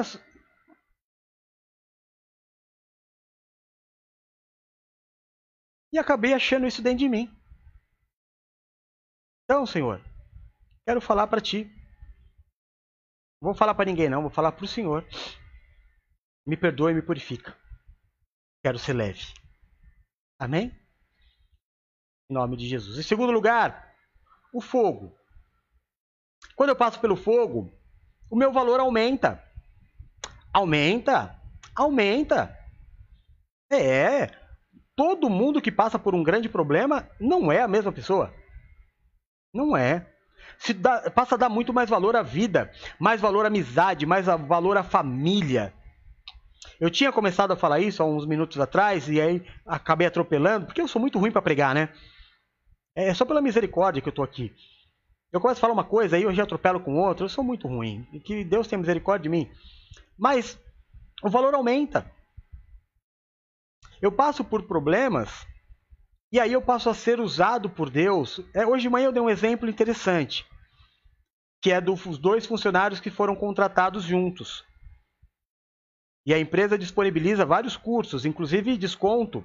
A, a empresa ajuda, se eles quiserem fazer faculdade, a, a empresa paga 50%. E os dois foram contratados no mesmo dia. Já na primeira semana, um dos dois foi procurar saber os cursos que tinha e já se matriculou e já fez e terminou, ele fez outro, terminou, ele fez outro. Aí falaram para ele, olha, a, a, empresa paga 50% da faculdade se você quiser. Ele falou, opa, vou aproveitar a oportunidade. E entrou na faculdade. Ele passou a ter mais valor. Mais valor, mais conhecimento, mais experiência, mais valor, mais conhecimento, mais experiência. Daqui a pouco os dois entraram na mesma data, só que um já estava merecendo muito mais dinheiro, sabe por quê? O salário dele era muito maior, porque para a empresa ele era um funcionário muito mais valioso. Por que, que você acha que Paulo passou por tantos problemas? Quando Paulo disse: Eu trago no meu corpo as marcas do Evangelho, cada uma das marcas era o valor que ele tinha para Deus. Paulo passou por tudo. Deus podia usar Paulo em qualquer lugar, com qualquer povo, em qualquer faixa etária, com qualquer nível de renda. Paulo tinha muito valor por causa das muitas dores que ele tinha passado. Apóstolo, a minha vida é muito difícil. Homem e mulher valoroso para Deus. O senhor não sabe as lutas que eu enfrento. Não preciso nem saber, irmão. Nem saber, mas já te dou muito valor. Tem muita gente nova acompanhando a gente, então eu vou falar para você uma coisa que eu sempre falo. Pega um, um riquinho, tipo, vai, pega lá o, o filho de um milionário qualquer, que tenha mais ou menos a tua idade. E por uma semana, sabe aquele programa da TV Record, Troca de Família? Então, troca com ele uma, uma semana. Ele vem morar na tua casa, você vai morar na casa dele. Vamos ver quem aguenta? Eu garanto para você que você na casa dele, com todo o conforto, com é, funcionários à sua disposição, com a conta no banco recheada de dinheiro que você nem sabe quanto tem, você vai administrar tranquilamente a tua vida. Agora, eu quero ver, ver ele na tua casa, que quando cai um, um, uma migalha de pão no chão, é ele que tem que limpar. Não é? Que quando o cachorro fizer xixi, é ele que tem que limpar que quando o nenê fizer cocô, é ele que tem que limpar, não tem babá. Será que ele aguenta uma semana na tua vida, irmão? Quem que é o forte, então? É? Ah, mas esses casamentos dos ricos, é que uma semana está em Paris, a outra semana está em Mônaco, a outra semana está em Veneza, o outro mês está em Israel, o outro mês, irmão, você está de brincadeira. Pega esse casal e traz para viver a realidade da tua vida, e aí a gente vai ver se tem amor de verdade. Porque até eu que sou mais besta, numa vida dessa, eu não vou reclamar do meu marido nunca. E ainda assim, o que a gente vê de traição e separação no meio deles é gigantesco. Então você tem muito valor. Muito valor. A cada vez que você passa pelo fogo, tenha certeza, o teu valor diante de Deus aumenta mais. As pessoas olham para você e elas não conseguem explicar como é que pode. Porque, irmão, posso te explicar um negócio? Você me permite? Se você me permitir, eu vou te explicar uma coisa. Quando Deus nos deu o ministério, e eu me lembro muito bem o dia que Deus nos deu o nome do ministério, eu fiquei pensando assim: nascidos para vencer, nascidos para vencer tem que passar por luta. Quem é que vence sem lutar? Né? E hoje, hoje, na época não. Na época nós tínhamos só um nome. Hoje nós temos uma história. Nós realmente nascemos para vencer. Não foi à toa que Deus nos deu um nome. Hoje, depois de tudo que nós enfrentamos, juntos, nós temos um outro valor. Porque não foram duas vezes que olharam para nós e falaram: do mês que vem eles não passam. Viu? Não foram três também. E não foi uma ou duas pessoas que olhou e falou assim: Ih, esses aí acabaram. Mas é que nós nascemos para vencer. Nós nascemos para entender que as lutas existem para que nós possamos vencer e fazer jus ao nosso nome. E o Senhor continua nos conduzindo em vitória para honrar o nosso nome, nascidos para vencer e aumentar a cada dia o nosso valor. Porque quem nos conhece pode falar qualquer coisa. Ah, lá tem mulher que prega. Ah, lá tem mulher que ensina. Ah, lá tem o apóstolo que só anda com mulher. Irmão, eu vou fazer o quê? Eu, eu não ando com quem eu escolhi. Eu ando com quem Deus colocou do meu lado. Amém? Eles podem falar qualquer coisa. Ah, o templo dele está fechado. Está fechado porque a gente tem amor. Né? Amor e respeito, tanto por Deus, como pelas pessoas, como pelas autoridades da terra. Mas uma coisa é inegável: as pessoas olham para nós e elas já sabem, eles são duros na queda. Esses não caem por qualquer coisa, não. Sabe por quê? Porque Gamaliel disse uma vez: Deixe estar. Se eles forem apenas um grupo de aventureiros, vão passar como todos os outros passaram. Porém, se eles forem de Deus, não vai adiantar nenhum de vocês se levantar. E todos aqueles que se levantaram, desculpa, Deus nos deu um nome, nascidos para vencer. Em terceiro lugar, irmão, quando eu passo pelo fogo, invariavelmente a gente pensa que é o fim. Fala para mim, quem foi eu? Rose Flaps. Quantas vezes na tua vida você disse, meu Deus, desce eu não passo? Nina, quantas vezes na tua vida você falou, xiii, caiu a casa? Luciana Vasconcelos, quantas vezes na tua vida você teve um problema que você falou, nossa, acho que dessa eu não passo? Adriana, Silmara e todo mundo que está na sequência aqui. Uma. Duas. Passou. Passou e se tornou mais forte, mais experiente. É, eu passei por algumas, danadas. Precisava ter valor. Deus tinha um propósito na minha vida, que eu fosse um apóstolo na vida de vocês eu fosse o emissor da palavra na vida de vocês. Minha vida não foi fácil. Tive muitos problemas. Problemas graves. Não foram poucas as vezes que eu achei não dá mais. Chega, não tenho força, não vou sair daqui. Mais uma vez eu tenho que dizer, né, irmão? Deus nos deu um nome. E não é o que eu acho, não é o que eu penso, não é o que parece, é a vontade dele. Eu posso achar um monte de coisa. Você pode achar um monte de coisa. Não é nem o que eu acho, nem o que você acha. É o que ele acha. E enquanto ele achar que eu devo permanecer, eu vou permanecer. Enquanto ele achar que nós devemos vencer, nós vamos marchar vencendo.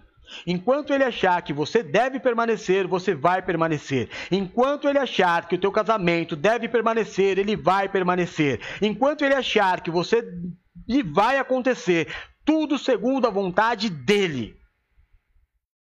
A impressão é sempre a mesma. Não vai dar para sair dessa. Como que eu vou pagar essa conta? Como que eu vou pagar essa dívida? Não tem saída. Sempre tem saída. E a saída sempre tem um nome: Jesus Cristo. A saída não está num homem, a saída está em Jesus. Aí Deus levanta, ó vacilada. Olha a vacilada. Presta muita atenção. Você tem uma dívida impagável. Aí vem alguém e fala assim: Está precisando de alguma coisa? Aí você fala assim: Olha, eu estou muito mal porque eu tenho uma dívida que eu não posso pagar. Aí a pessoa fala: Que dívida é essa? Aí você explica e fala, sei lá, 15 mil. A pessoa fala, eu vou abençoar a tua vida. Vou te dar esses 15 mil. Aí você se dobra nos pés da pessoa, chora e fala: Ai, Deus seja louvado pela tua vida, muito obrigado, você é eternamente grato. Não.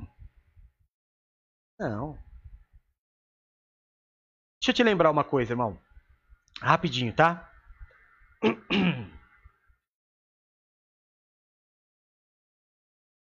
Ninguém dá 15 mil reais para alguém porque quis.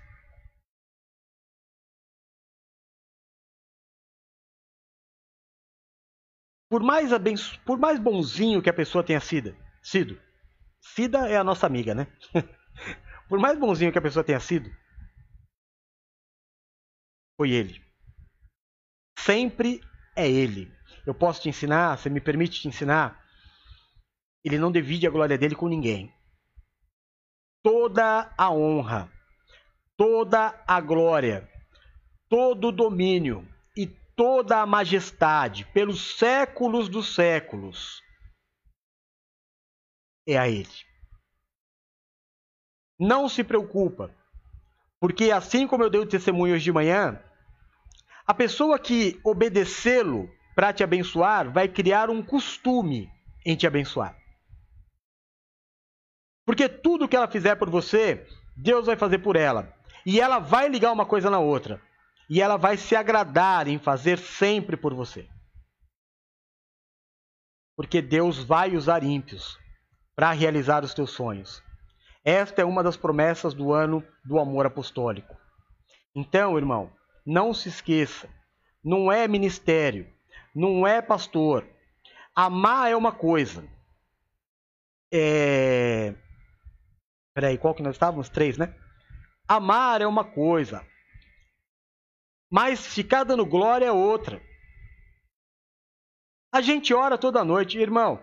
O que a gente tem de testemunho, o que a gente tem de testemunho de pessoas que a gente orou e a pessoa foi curada, teve alta, o casamento restaurou, saiu da UTI, tem um monte, mas a gente não fica falando, sabe por quê?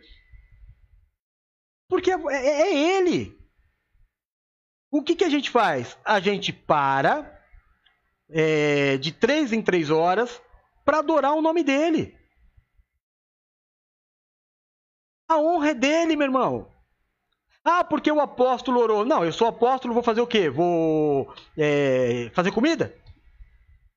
Orar, orar e pregar. Minha obrigação, orar e pregar, cuidar de você, te amar. Mas fazer é ele. A minha obrigação é te conduzir perto dele, porque nele está o milagre. E se eu consigo isso, que é a minha luta, te tirar da religião, te tirar do homem, te tirar das crenças e te colocar diante dele, tudo o que você precisar, você vai viver. Porque é dele. Não é a minha oração nem a tua oração, é ele. A minha oração não obriga ele a fazer a minha obrigação me aproxima dele e perto dele tem tudo o que eu preciso. Amém? Quarto lugar, quando eu passo pelo fogo, não conseguimos entender ou controlar o que está acontecendo. Posso fazer uma pergunta? Já aconteceu alguma vez na tua vida de você falar: Meu Deus, como eu fui me enfiar neste problema? Não é? Você vai ver que não foi só você. Gente, como eu fui fazer isso? Como eu fui me envolver com isso? Todo mundo já passou por esta prova. E do mesmo jeito que você não lembra como entrou, talvez você nem lembre como você saiu, porque ele faz a ferida e ele sara. Somente para se cumprir o propósito da purificação no fogo. Porque João Batista batizava com água, mas João disse: Tem um que é maior do que eu, e ele não vai batizar com água, ele vai batizar com fogo que purifica. Amém? Então não adianta, irmão. irmão, mais uma vez, vem cá perto de mim. Vem cá, perto de mim. Deixa eu te falar uma coisa. Você tem uma, um problema incontrolável. Por exemplo, uma dívida que você não pode pagar. Você vai fazer o quê? Fala para mim.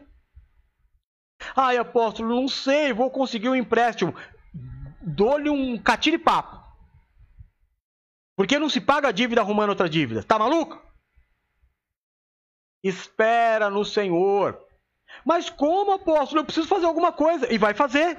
A mais difícil de todas: descansar no meio da guerra. Porque só descansa no meio da guerra quem tem Cristo.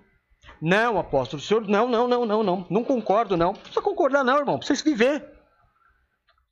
Porque quando os discípulos e Jesus estavam no barco, estava tendo um maremoto, ondas terríveis e o barco ia virar. Todo mundo estava desesperado, mas Jesus dormia. Jesus é o quê? Inconsequente? É vagabundo? Não. Eu, meu, eu sou morro por vontade de Deus. A minha vida está entregue nas mãos de Deus. Se você pode resolver, resolve. Não pode, descansa. Você pode pagar, paga. Não pode, descansa. Não, eu tenho que fazer alguma coisa. Fazer o quê, irmão?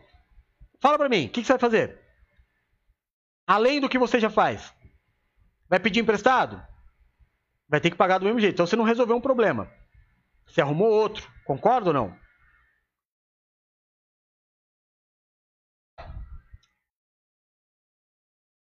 Estou com um problema em casa.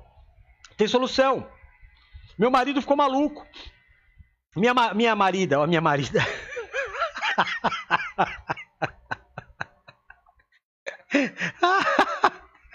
Não é marido, é minha esposa. Apóstolo, meu marido ficou maluco, não sei o que eu faço. Eu não consigo controlar o que está acontecendo. Descansa. Descansa. Ou, ou, já já você vai estar tomando um remédio. Você não aprendeu a descansar. Porque você se cobra tanto, você se pressiona tanto, como se você tivesse solução para todos os problemas. E você não tem. Amém? Você passa pelo fogo, o tempo é de Deus, irmão. A solução é de Deus.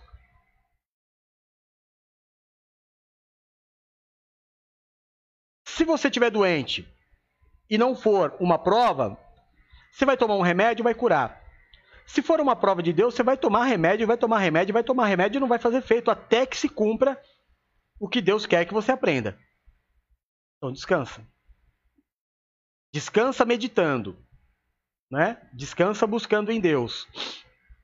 Ora. Deus fala com a gente, viu? De três formas. Três formas. Quer saber? Quer saber quais são as formas com que Deus fala com a gente? Eu, eu, eu bati o dedo aqui, ó. Acho que fez uma espinha. Doeu. Deus fala com a gente de três formas. Primeiro, através do seu pastor. Então você precisa ter um pastor. Dois ou três não é, é um. É um pastor. Amém? É, Deus fala com você através de sonhos. Já expliquei. Deus quer falar com você, vai dar sonho para você. Deus quer falar comigo, vai dar sonho para mim, não vai dar para Paula. Amém? Deus pode até dar um sonho para Paula para falar ora por ele. Amém. Mas para falar comigo, Deus vai falar comigo através de um sonho para mim. Então, altar, sonho e visão. São as três formas que a Bíblia diz que Deus fala comigo. Negócio de gente ligar para tua casa e falar assim: "Ah, nega, tá na moda, né? Nega, sonhei com você. Que bom. Não precisa nem contar. Não precisa nem contar para não confundir minhas ideias. Não, mas você não quer saber? Não, não quero saber. Porque Deus me conhece. É onipresente, onisciente. Você tem o que melhor que eu? Você tem o que melhor que eu? Você tem o que melhor que eu? Já, já encara, já. Olha eu pregando a discórdia entre os irmãos. Por que, que Deus tem que falar com você? E não comigo? Deus tá, tá bravo comigo? É, Deus te ama e não me ama? Então, se Deus quer falar com você, vai dar sonho para você, não vai dar para teu irmão. Ah, mas e se eu não entender o sonho? Se não entender o sonho, Deus vai te dar outro sonho. Agora, é, é difícil Deus não conseguir alguma coisa, né? Porque Ele é Deus. É difícil você é, receber uma mensagem de Deus e não saber que é de Deus. É quase que impossível. Mas esse negócio de Deus dar sonho para outra pessoa vir falar para você que sonhou com você, ah, não. Isso aí é vaidade. Ter vontade de ser. Na minha época, quando eu era moleque, tinha essa mania. Esse é cheio de querer ser. Você também é dessa época? Já usou essa expressão? Cheio de querer ser. O camarada que vem falar, ah, sonhei com você, cheio de querer ser. Cheio de querer ser. Cheio de B.O. na vida dele, cheio de problema, tá tudo empipinado. Em vez de Deus falar com ele sobre os pepinos da vida dele, não. Deus vai falar da minha vida. Eita Deus fofoqueiro, né? Eita Deus fofoqueiro, que vai falar dos meus problemas pro irmão. Olha só. Não é um pouco incoerente, não, irmão? Então, se você não está entendendo o que está acontecendo, se você perdeu o controle do que está acontecendo, posso falar rapidinho? Ezequiel, Deus disse para ele: vai entrando nas águas. Ezequiel entrou com a água pelo tornozelo, o Senhor falou: entra mais, joelho, entra mais, lombo, entra mais, é, pescoço, entra mais, submergiu, perdeu o controle. É isso que o Senhor quer. Quando você perde o controle da tua vida, é Ele que domina a tua vida. Então tem hora que você precisa entregar a tua vida para o Senhor. Tá no fogo, irmão? Entrega a tua vida ao Senhor. Descansa nele, que ele vai te fazer a obra em nome de Jesus. Em último lugar, para nós terminarmos. Quando passo pelo fogo, começa uma nova fase na minha vida. Invariavelmente. Você acha que a vida da Vânia vai ser a mesma? Você acha que não mudou um monte de coisa dentro do coraçãozinho? Ô, Vânia, você me perdoa falar tanto de você assim? Nem te pedi permissão. Não fica chateada comigo, não. Eu devia ter te pedido permissão antes, tá? É que você é tão presente que eu tenho impressão que a gente é amigo há muitos anos já.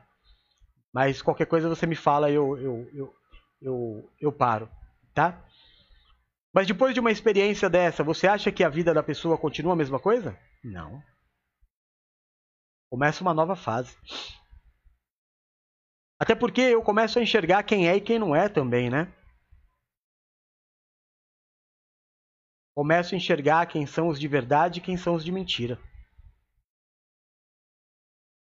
Porque quando o cinto aperta, muita gente vai embora. Porque tem muita gente que vive de festa, né? Tem muita gente que vive daquilo que eu posso dar. Mas quando eu preciso, aí a coisa complica um pouco. Então, invariavelmente, começa uma nova fase. O susto me dá uma nova fase. Muda a minha cabeça. Experiências ruins, traumáticas, mudam a minha história. Quando eu perco alguém na minha vida, muda a minha história. Eu passei por uma situação né, essa semana, que eu contei hoje de manhã.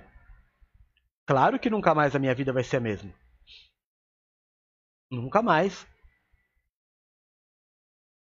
Tudo que nós passamos como igreja, é, não é que a gente é apaixonado do nada. Não é que a gente se ama loucamente por nada.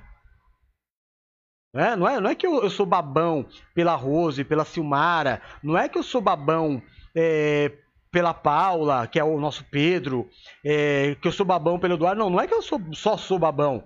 Eu sou babão porque a gente tem uma história. A gente passou por muita coisa juntos, irmão. Muitas. E aí a gente sabe quem é e quem não é. Hoje a gente sabe que mesmo sendo diferente em muitas coisas, porque ninguém é igual a ninguém. Uma coisa a gente tem certeza. Aqui ninguém larga a mão de ninguém. A dor de um é a dor de todos. A dor de qualquer um de vocês é a minha dor. E é assim que a igreja tem que ser. Porque pastor tem que ser, ter cheiro de ovelha. Porque o bom pastor é aquele que dá a vida pelas ovelhas. Amém? Então glorifica o nome do Senhor. Porque quando você passa pelo fogo, começa uma nova fase, um novo ciclo da tua vida. Quando vem a cura, quando vem o dia seguinte, até o sol brilha diferente. Acredita em mim. Amém? Deixa eu ver o que a Vânia escreveu aqui, se a Vânia me deu uma bronca. Amém. Obrigado, irmã. Em nome de Jesus. Mas eu vou maneirar, tá? Prometo que daqui para frente eu não, não vou falar mais tanto de você. É que, na verdade, Vânia, eu ia falar da Paula, mas como ela é muito Pedro, né? Eu fico com medo dela me dar uma chacoalhada ao vivo e a cores. Mas amém. Deixa eu ver a Paloma. A Paloma pediu aqui pra gente orar pela vida sentimental dela, pela família. Amém. Mas acompanhe o culto, Paloma. Deus age durante a palavra, né? Quanto mais próximo de Deus a gente está, mais próximo do milagre. Então eu te convido a gente está terminando agora, a gente vai orar. Participa com a gente. É uma grande benção. Hein? Em nome de Jesus. É isso, irmão. Eu espero que você tenha é, tenha sido bênção na tua vida. Eu espero que a partir de hoje você encare as tuas lutas e os teus problemas de uma outra forma. Eu espero que daqui para frente você encare a tua vida como um propósito como um lindo propósito de Deus. Que é, sempre foi. Sempre foi. Para Deus você sempre foi uma pessoa especial. Feche os teus olhos. Eu vou dizer umas palavras e eu gostaria que você dissesse comigo. Diga assim, Senhor Jesus, nesta noite, eu ouvi a tua palavra ouvi a tua história, ouvi a carta do apóstolo Pedro e passei a entender muitas coisas que antes eu não conseguia entender.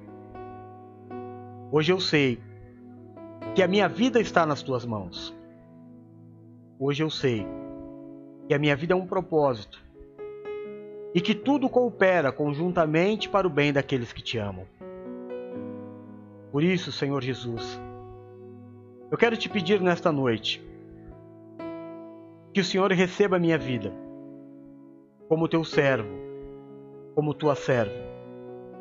Que o Senhor me perdoe por todas as vezes que eu me prostrei diante de homens, instituições, religiões, senhores, senhoras. Todas as vezes que eu depositei a minha fé em qualquer coisa que não tenha sido em ti. Me faltou entendimento. Toda honra, toda glória, todo louvor, todo domínio e toda majestade é tua. Hoje eu entendo. Então eu te peço hoje, Senhor, escreve o meu nome no livro da vida. Me recebe a partir desta noite como tua serva porque eu declaro de livre e espontânea vontade que o Senhor Jesus Cristo é o meu único e suficiente Salvador. Amém e amém. Se você fez essa oração comigo, irmão, e por acaso você ainda não é batizado, se você já é batizado, amém. Você não precisa se batizar de novo. Mas se você não é batizado, procure uma igreja perto da tua casa e peça para ser batizado. Não permaneça ali, só seja batizado. Deus vai começar uma obra na tua vida. Essa obra inclui tudo, porque tudo está em Deus. Descansa no Senhor. Ele tem para você uma igreja, ele tem para você um pastor, ele tem para você uma nova história, uma nova vida. Mas espera que ele te mostre. Não toma atitude na carne. Não se escolhe igreja por aparência, por tamanho ou por qualidade de som. Igreja é família e é para sempre. Então deixa Deus te levar para a tua família. É claro que eu vou orar e falar, Senhor, que seja a gente, mas acima de tudo que seja feita a vontade dele na tua vida. Enquanto isso, fique com a gente. A gente não quer nada de você, a não ser que você é, se sinta bem, aprenda, se liberte e cresça. Você é muito bem-vindo. Sempre. Amém? Em nome de Jesus. Vamos orar? Vamos terminar esse culto orando ao Senhor, agradecendo a Ele por mais um culto de domingo, agradecendo a Ele por mais um dia de bênção. Senhor, nosso Deus e nosso Pai, no nome do Teu Filho Jesus Cristo, nós te agradecemos, Senhor. Te agradecemos por esta palavra, porque o apóstolo Pedro escreveu: Nisso exultam, ainda que agora, por um pouco de tempo, devam ser entristecidos por todo tipo de provação. Assim acontece para que fique comprovado que a fé que vocês têm é muito mais valiosa do que o ouro que perece mesmo que ele seja refinado pelo fogo. Ela é genuína e vai resultar em louvor, glória e honra, aleluia. Quando Jesus Cristo for revelado, todas estas coisas nos serão apresentadas. Mesmo não o tendo visto, nós o amamos. E esta é uma verdade. Apesar de não vermos agora, nós cremos em Ti e exultamos com alegria que não há palavras para descrever é glorioso, porque nós estamos alcançando o alvo da fé e a salvação das nossas almas. Foi a respeito dessa salvação, Jesus, que os profetas falaram. Eles diziam da graça destinada a nós. Procuravam saber o tempo todo as circunstâncias para as quais apontavam o Espírito de Cristo. Porque o Espírito de Cristo estava em cada um dos profetas. Quando lhes pedisse o suprimento de Cristo e as glórias, seguiram aquele sofrimento. As glórias seguiram aquele sofrimento. Ah, seja louvado o teu nome. Seja bendito o teu nome. Porque ao passar pelo fogo nós nos tornamos leves. Ao passar pelo fogo passamos a ter mais valor a ti Podemos ser usados, meu Deus, de forma mais poderosa ao passar pelo fogo. Muitas vezes pensamos que é o final e que nada restará, mas é mentira. Na verdade, é o início de uma nova fase. Nos ensina a descansar. Nos ensina, meu Deus, a ter a paz que excede o entendimento, a paz em meio à guerra. Ainda que nós não consigamos entender, ainda que nós não consigamos controlar o que está acontecendo, nós sabemos que nada foge do controle do Senhor, que todas as coisas estão, meu Deus, na palma das tuas mãos, e que não cai uma folha de uma árvore sem que seja da tua vontade, e que todos os cabelos, todos os fios de cabelo daqueles que te amam estão por ti contados. Porque o Senhor nos protege todos os dias, desde a pré-eleição até a volta de Cristo, até o dia da nossa salvação. Nunca fomos nós, sempre foi o Senhor. A honra, a glória, o louvor, o domínio, a majestade, o milagre, o executar, sempre foi do Senhor. O Deus da nossa justiça, o Deus da honra, o Deus da glória, o Deus que não nos permite ser roubados, o Deus que não nos permite ser passado para trás porque advoga cada uma das nossas causas. Vai à frente, Senhor. Vai à frente do teu povo. Faz justiça.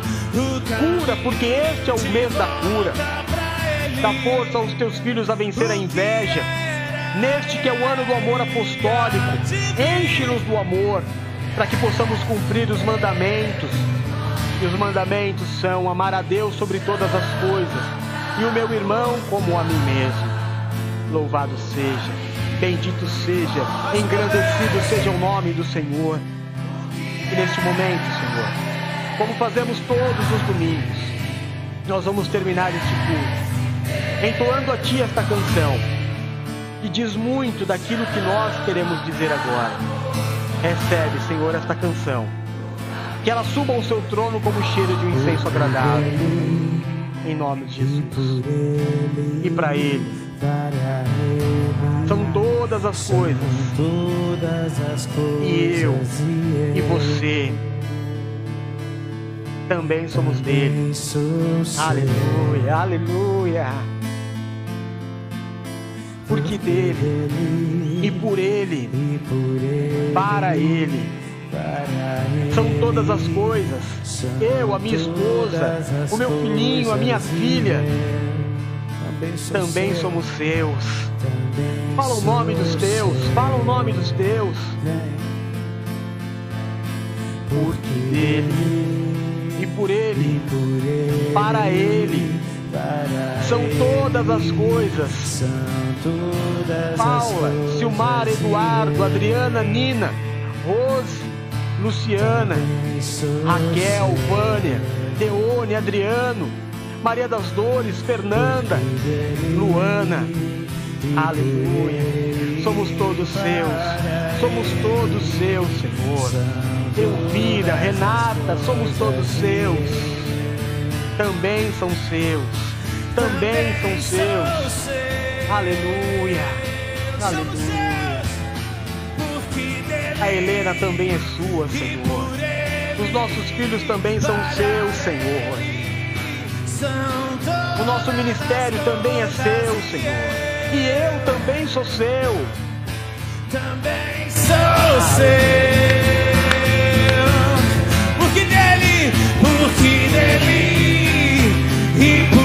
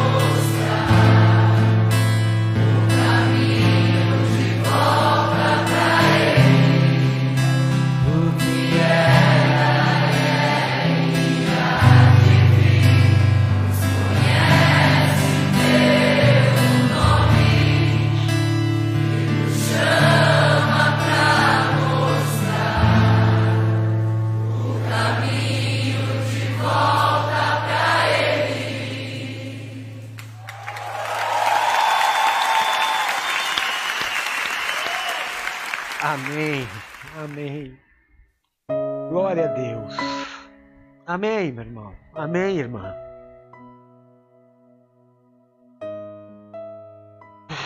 Glória a Deus. Está aí, Senhor, diante de ti a minha oferta de amor. O meu ministério cumprido. Culto das oito, culto das dezenove, os teus filhos abençoados e alimentados pela palavra. Muito obrigado.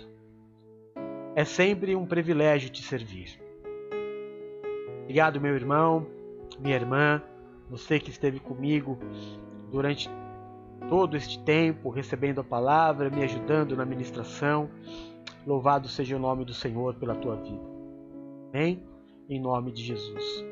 Daqui a pouquinho é, 15 para meia-noite, nós temos a nossa oração da virada, a consagração, com a Bispa Silmara. Para mim já não dá, né? São os dois cultos, são praticamente quatro horas ministrando. A minha garganta não aguenta e ela faz a bênção. E ela é muito melhor do que eu fazendo isso, né? Eu só estou aqui pela graça, porque Deus me ama muito. Então esteja lá, 15 para meia-noite vai ser uma grande bênção. Depois de três em três horas nós temos oração. Três da manhã, seis da manhã, nove da manhã, meio-dia, é, três da tarde, seis da tarde. Depois temos o nosso culto com direcionamento profissional com a Bispa Silmar e com a Pastora Rose. Depois temos o programa da rádio e depois temos a oração novamente. E aí encerra o ciclo e começa um novo ciclo. Amo você. Que esta seja a melhor semana da tua vida. Que esta seja uma semana repleta de boas notícias. Que esta seja uma semana de cura. Que esta seja uma semana em que Deus te proteja de todo mal. Que essa seja uma semana onde você veja a injustiça da tua vida cair por terra. Que essa seja uma semana que você se sinta muito amado por Deus. Amém? Que a graça, a paz e o amor de Deus esteja sobre a tua vida, a tua casa e a tua família. Que o Senhor do trono ao qual está sentado se curve e te marque nessa promessa. Eu te abençoe e te envio, em nome do Pai, do Filho e do Santo Espírito de Deus. Amém e amém. Te ame, Jesus. Amém? Até amanhã. Fiquem com Deus. Amo você em Jesus. Um beijo. Tchau!